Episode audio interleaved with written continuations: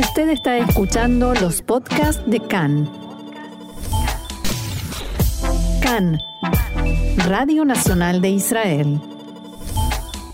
Hoy lunes, 29 de agosto, 2 del mes de Elul, estos son nuestros titulares.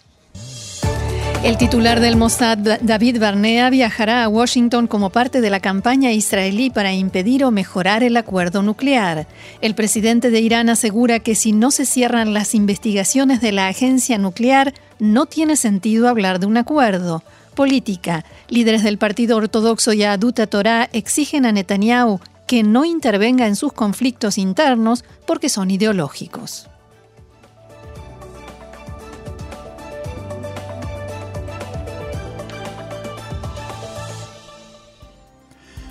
Vamos entonces con el desarrollo de la información. El titular del Mossad, David Dedi Barnea, viajará a Washington la próxima semana como parte de los esfuerzos cada vez más intensos de Israel por influir en lo que parece ser el último tramo de las negociaciones entre Irán y las potencias sobre el programa nuclear de Teherán. Barnea es el tercer funcionario israelí de alto rango que visita Washington en estos días para discutir el acuerdo con Irán, después del ministro de Defensa Benny Gantz y el asesor de Seguridad Nacional Eyal Hulata.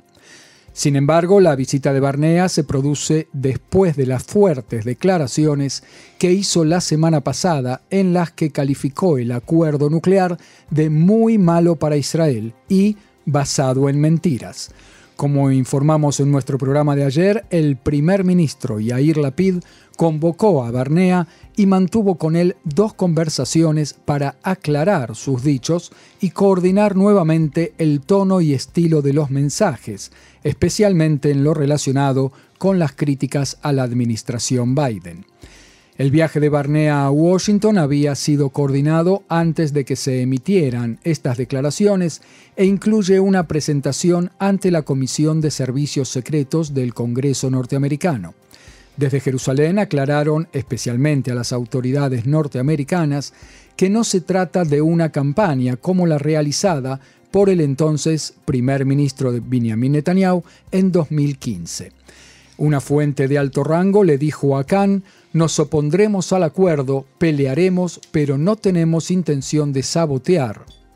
En una sesión informativa con medios israelíes, el primer ministro Lapid dijo en la tarde de ayer.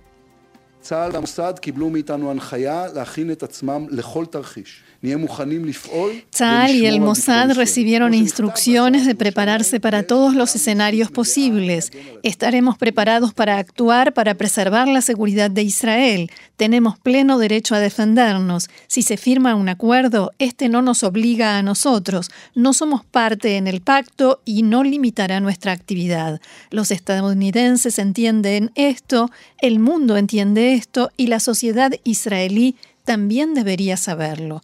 Entre esos escenarios, Lapid también dijo que se debe poner sobre la mesa una amenaza militar creíble para presionar a Irán para que firme un mejor acuerdo desde el punto de vista de Israel.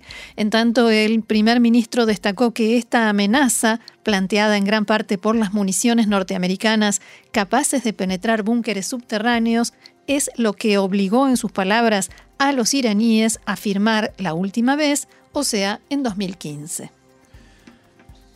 En tanto, el presidente de Irán, Ebrahim Raisi, dijo este mediodía en una conferencia de prensa que toda fórmula de regreso al acuerdo nuclear debe incluir la finalización de las investigaciones de la Agencia Internacional de Energía Atómica respecto de los restos de uranio enriquecido que fueron hallados en instalaciones nucleares no declaradas oficialmente por su país. Irán es uno de los países firmantes del Acuerdo de No Proliferación Nuclear y como tal debe rendir cuentas sobre el hallazgo de restos radiactivos y dar garantías de que no forman parte de un programa de desarrollo nuclear. Dado que el gobierno en Teherán no hizo esto, fue duramente criticado por el Consejo Directivo de la Agencia de Energía Atómica de Naciones Unidas. Volviendo al discurso de hoy del presidente de Irán, Raisi dijo que, abro comillas, sin arreglar este asunto, o sea, cerrar las investigaciones, no tendrá sentido hablar sobre un acuerdo nuclear. También exigió que en el acuerdo nuclear se establezca el levantamiento de las sanciones económicas que pesan sobre Irán. Por otra parte, Raisi reaccionó en la conferencia de prensa a las declaraciones de autoridades israelíes en los últimos días, dijo que rechaza sus amenazas y que abro comillas, los acuerdos de Abraham no brindarán seguridad al Estado judío. En este sentido, Raisi declaró, la entidad sionista sabe muy bien que no puede atacar a Irán. Las amenazas israelíes de atentar contra nuestro programa nuclear pacífico no han tenido éxito y tampoco tendrán éxito en el futuro. Tenemos tecnología nuclear y nadie nos la puede quitar. La normalización de la entidad sionista, continuó el presidente de Irán, con algunos países de la región, no le dará seguridad. Por último, Raisi descartó que vaya a reunirse con el presidente estadounidense Joe Biden en ocasión de la Asamblea General de Naciones Unidas en Nueva York y calificó este posible encuentro de inútil. Todavía en este tema, pero en nuestro país, el primer ministro Yair Lapid y el líder de la oposición, Benjamin Netanyahu, se reunirán esta tarde a las 5 de la tarde en el despacho del Premier. Será una reunión de actualización en temas de seguridad, la segunda en el lapso de un mes. En este contexto, Lapid y Netanyahu se enfrentaron en las últimas horas en las redes sociales en torno al tratamiento de la cuestión del programa nuclear de Irán y el acuerdo que parece a punto de firmarse en Viena. Netanyahu difundió un mensaje en el que criticó a Lapid y al ministro de Defensa, Benny Gantz, diciendo, comillas, durante el último año, la PID y Gantz abandonaron por completo la lucha pública contra el programa nuclear de Irán. Durante 12 años luchamos con determinación contra ese acuerdo e incluso hicimos que Estados Unidos se retirase del pacto, acusó Netanyahu. Y agregó, en su único año en el gobierno, Lapid y Gantz se quedaron dormidos y permitieron que Estados Unidos e Irán lleguen a un acuerdo nuclear que pone en peligro nuestro futuro. Ellos sencillamente no hicieron nada para presionar al gobierno norteamericano para que no firme ese acuerdo. Netanyahu continuó, a diferencia de nosotros, ellos no fueron al Congreso norteamericano, no fueron a la ONU y no llevaron a cabo una campaña mediática agresiva en la prensa internacional. También agregó que la historia recordará la desidia de Yair Lapid en sus palabras. Como ejemplo de ello mencionó el hecho de que el primer ministro alterno Naftali Bennett el ministro de Asuntos de Irán, según dijo, se encuentra ahora de vacaciones en Italia. Lapid respondió con su propio mensaje con críticas hacia Netanyahu. Volvemos a abrir comillas. Cuando él era primer ministro, todo lo que hizo en el tema iraní fueron conferencias de prensa y presentaciones. El daño que produjo durante su mandato a dos cuestiones estratégicas para Israel, la lucha contra el programa nuclear de Irán y las relaciones con Estados Unidos es grave y profundo, y nosotros todavía lo estamos reparando. Lapid continuó, nosotros actuamos cada día para reforzar las capacidades políticas, diplomáticas y de seguridad de Israel que fueron desatendidas durante largos años. Por eso invité a Netanyahu a la actualización de seguridad para ponerlo al tanto de los detalles y por lo menos que tenga idea de lo que dice en los videos que hace.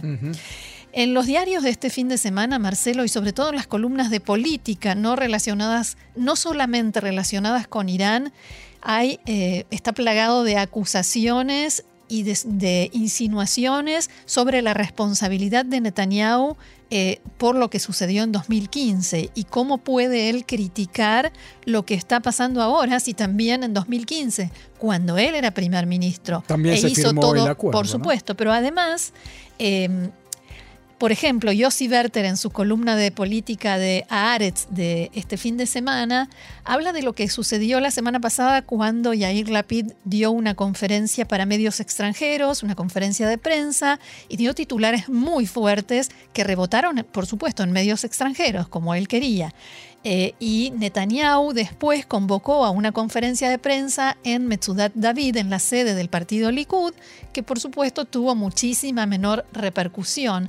Y entonces eh, Werther, el analista político de Aretz, dice que nuevamente repitió los mismos textos, masticados una y otra vez, la misma intimidación, los mismos clichés vacíos, etcétera, etcétera, y que eh, se jacta de lo que pasó en el 2015. Y aquí abro comillas porque dice, pero ¿qué hay para jactarse aquí? ¿Cree que todos somos idiotas? El acuerdo nuclear original se firmó durante su mandato, tras su desafiante discurso ante las dos cámaras del Congreso, donde se coló a espaldas del presidente Obama, tras lo cual se cortó el flujo de información y consulta entre Washington y Jerusalén y las relaciones entre los países se, deterioraron y siguieron así durante mucho tiempo. Y agrega otro punto por último, Yossi Berter, Netanyahu dice, presentó la retirada de Estados Unidos del acuerdo, realizada con su enérgico impulso, como uno de los logros de su carrera. Hoy no hay una sola persona en los ámbitos de seguridad e inteligencia que no reconozca que la retirada de Trump del acuerdo fue estúpido, fue un acto estúpido, emotivo y desastroso como él. Irán no podía desear un mejor regalo.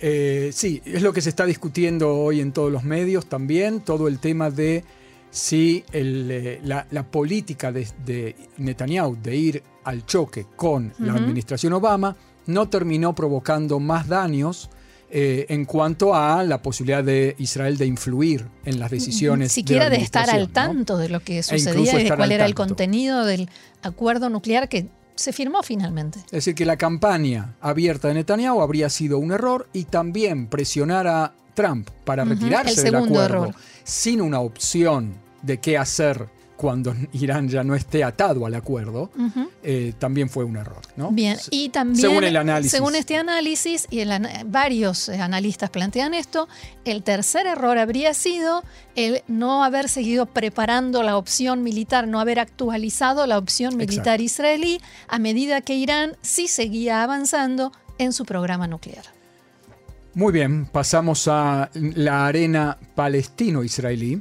En Samaria fueron perpetrados anoche dos atentados con disparos en los que no se registraron víctimas. Terroristas palestinos eh, dispararon contra un puesto de Tzal aledaño a la aldea Silwad al norte de Ramala y contra soldados en el puesto militar Sela en la zona de Nablus.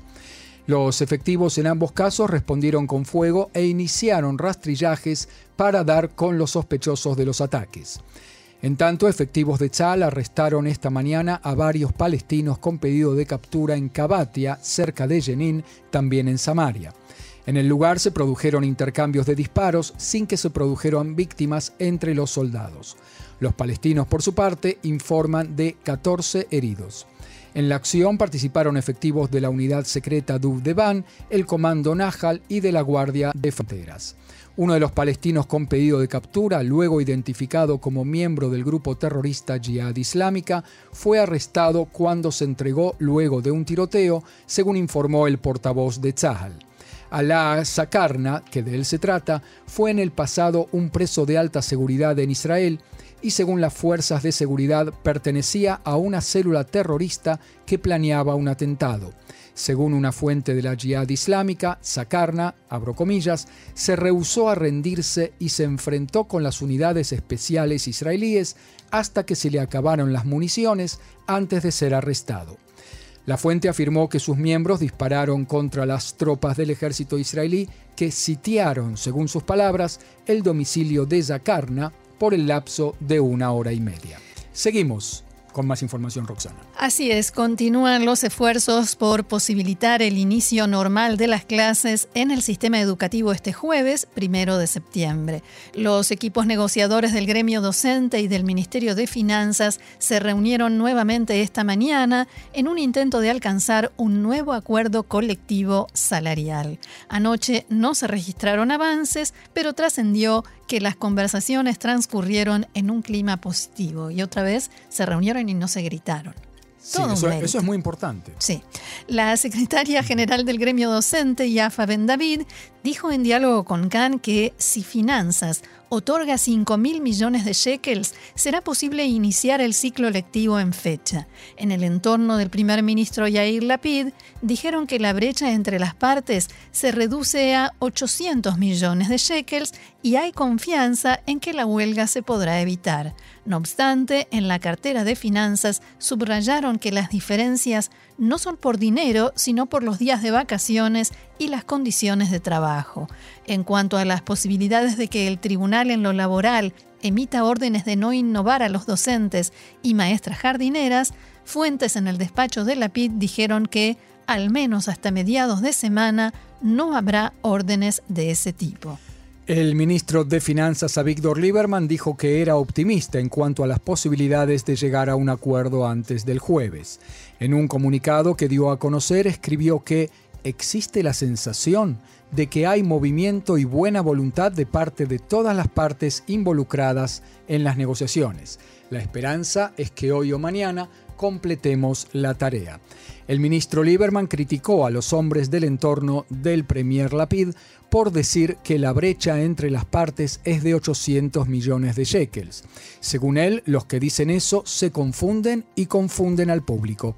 Las razones de la discusión son otras. Son sobre el énfasis en la excelencia en lugar de en la antigüedad, la exigencia de sincronizar las vacaciones entre la economía general y el sistema educativo y sobre las atribuciones que hay que darles a los directores de escuela para despedir docentes no idóneos, recompensar a docentes sobresalientes y posibilitar contratos personales, explicó el ministro Lieberman. El titular de los gobiernos municipales, Jaime Vivas, llamó al primer ministro Yair Lapid a intervenir en la crisis educativa y dijo que el enfrentamiento entre el gremio docente y el Ministerio de Finanzas perjudica los preparativos para el inicio de clases. En diálogo con Khan, Vivas dijo que si hay huelga también la semana que viene, desde el lunes, las municipalidades pondrán en funcionamiento el sistema formal que incluye las colonias y los talleres por la tarde para brindar una solución a los padres. Vivas criticó al Ministerio de Educación y dijo que en lugar de ser el factor que atiende y equilibra la crisis, se convirtió en parte del problema. Propuso iniciar el ciclo lectivo en fecha, continuar las negociaciones y en una segunda etapa, cuando se produzca el debate por el presupuesto nacional, debatir los temas en disputa. En tanto, el ciclo lectivo en la autoridad palestina dio comienzo hoy con, con normalidad, 1.300.000 niños palestinos acudieron hoy a clases luego de que fuera anulada la huelga que iban a efectuar parte de los docentes que la cancelaron para dar oportunidad al gobierno palestino de atender sus demandas. Muy bien, nos vamos ahora a la política rumbo a las elecciones. Como sabemos, dentro de poco, menos de dos meses, habrá nuevos comicios y cada escaño puede definir quién conseguirá o no la mayoría necesaria para formar gobierno.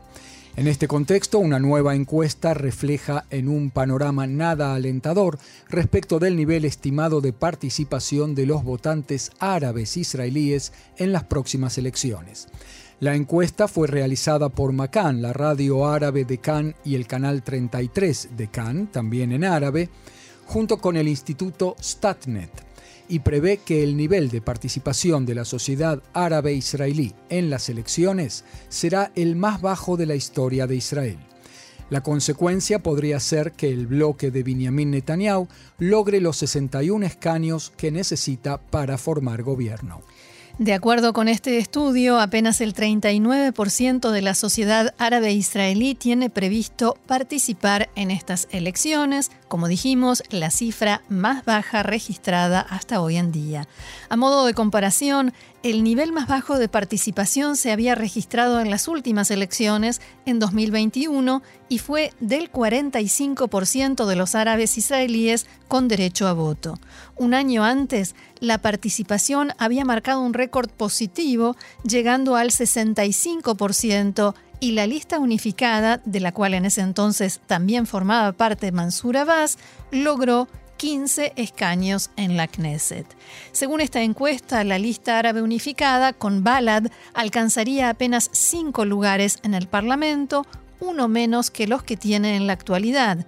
Ram de Mansur Abbas cuatro escaños.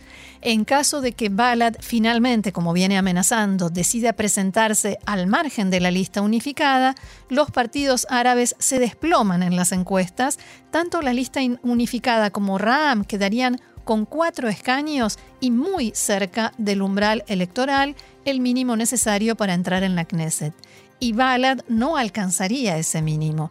En este escenario, los partidos árabes tendrían ocho lugares en la Knesset, siendo que ahora tienen diez. Otro dato interesante de la encuesta, en esta situación de baja participación de la población árabe israelí en las elecciones, el Likud recibiría un escaño y medio de los votantes árabes israelíes.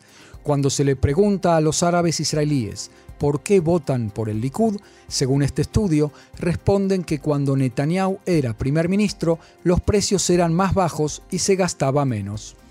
Seguimos con política. Se agrava la crisis en el partido ultraortodoxo Yadut Torah a dos semanas y media de la fecha estipulada para el cierre de las listas. En Yadut Torah siguen buscando la vía para resolver la crisis interna del partido.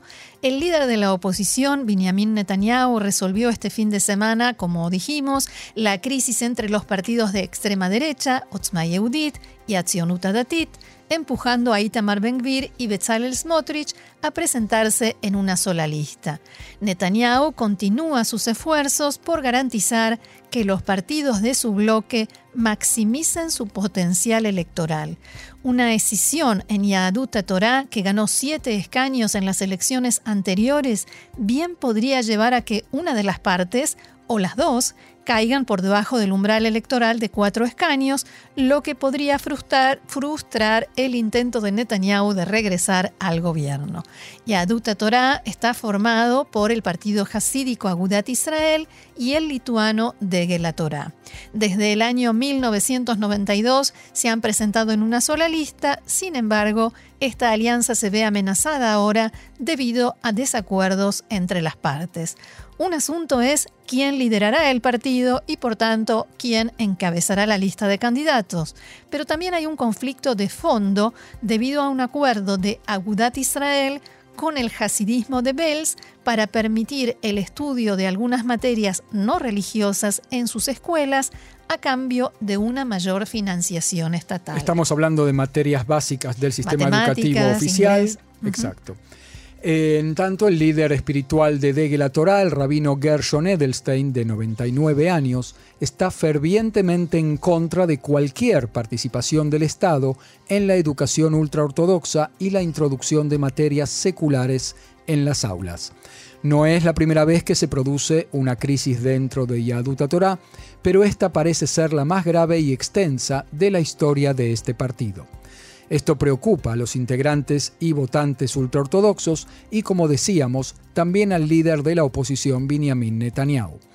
Netanyahu se reunió en la tarde de ayer con el líder de Agudat Israel, Itzhak Goldknopf, y se disponía a comenzar una mediación entre las partes. Sin embargo, un funcionario de alto rango de Yadut Torah criticó duramente la intervención de Netanyahu y dijo que está tomando partido en una discusión ideológica de la que debería mantenerse al margen. También otros medios colegas recibieron comentarios desde Yaduta Torah en el sentido de que a los líderes y rabinos del partido no les gusta mucho la interferencia de Bibi, refiriéndose a Netanyahu. Son temas ideológicos que no tienen nada que ver con él y que no entiende, dijo la fuente en diálogo con Khan. Este no es un asunto político personal de reparto de puestos, sino una discusión ideológica de principios. De todas maneras, Khan pudo saber que si hasta la semana próxima, una semana antes del cierre de listas, el conflicto interno de Yahadut Torah no se resuelve, Benjamin Netanyahu tiene la intención de volver a presionar e intervenir a pesar de las críticas. Y la legisladora Galit Distal Atvarian del Likud criticó al primer ministro Yair Lapid por su participación este fin de semana en un evento festivo de la organización IGI de la comunidad LGTB en el vigésimo aniversario de, de su fundación. Fue la primera vez que un primer ministro asistió a un evento de esta naturaleza. La diputada Distal Atvarian escribió en su cuenta de Twitter que con la participación de Lapid en este acto, abro comillas, quedó al descubierto que los diseñadores de su campaña electoral le dieron instrucciones de ir detrás de huérfanos sin hogar y enfermos mentales de la comunidad LGBT. Fin de la cita.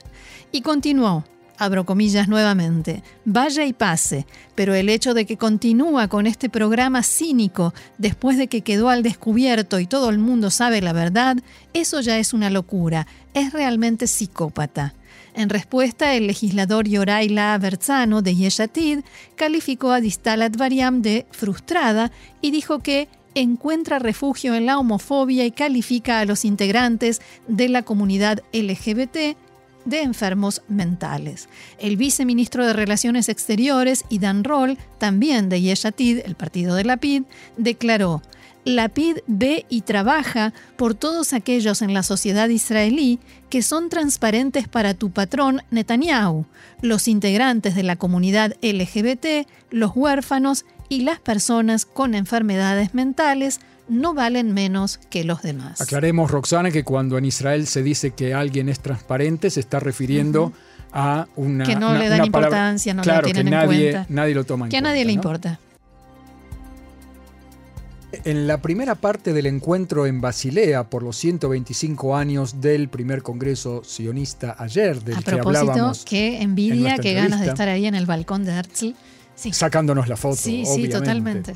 Tuvo lugar en ese encuentro un momento muy emocionante. Con vistas a los festejos por los dos primeros años de los acuerdos de Abraham, como recordaremos, los acuerdos de paz con Emiratos Árabes Unidos y otros países árabes, el titular de la Organización Sionista Mundial, Jacob Hagoel, otorgó una distinción allí mismo en Basilea a Ahmad Obeid al-Mansuri, fundador del Museo de las Civilizaciones en Dubái.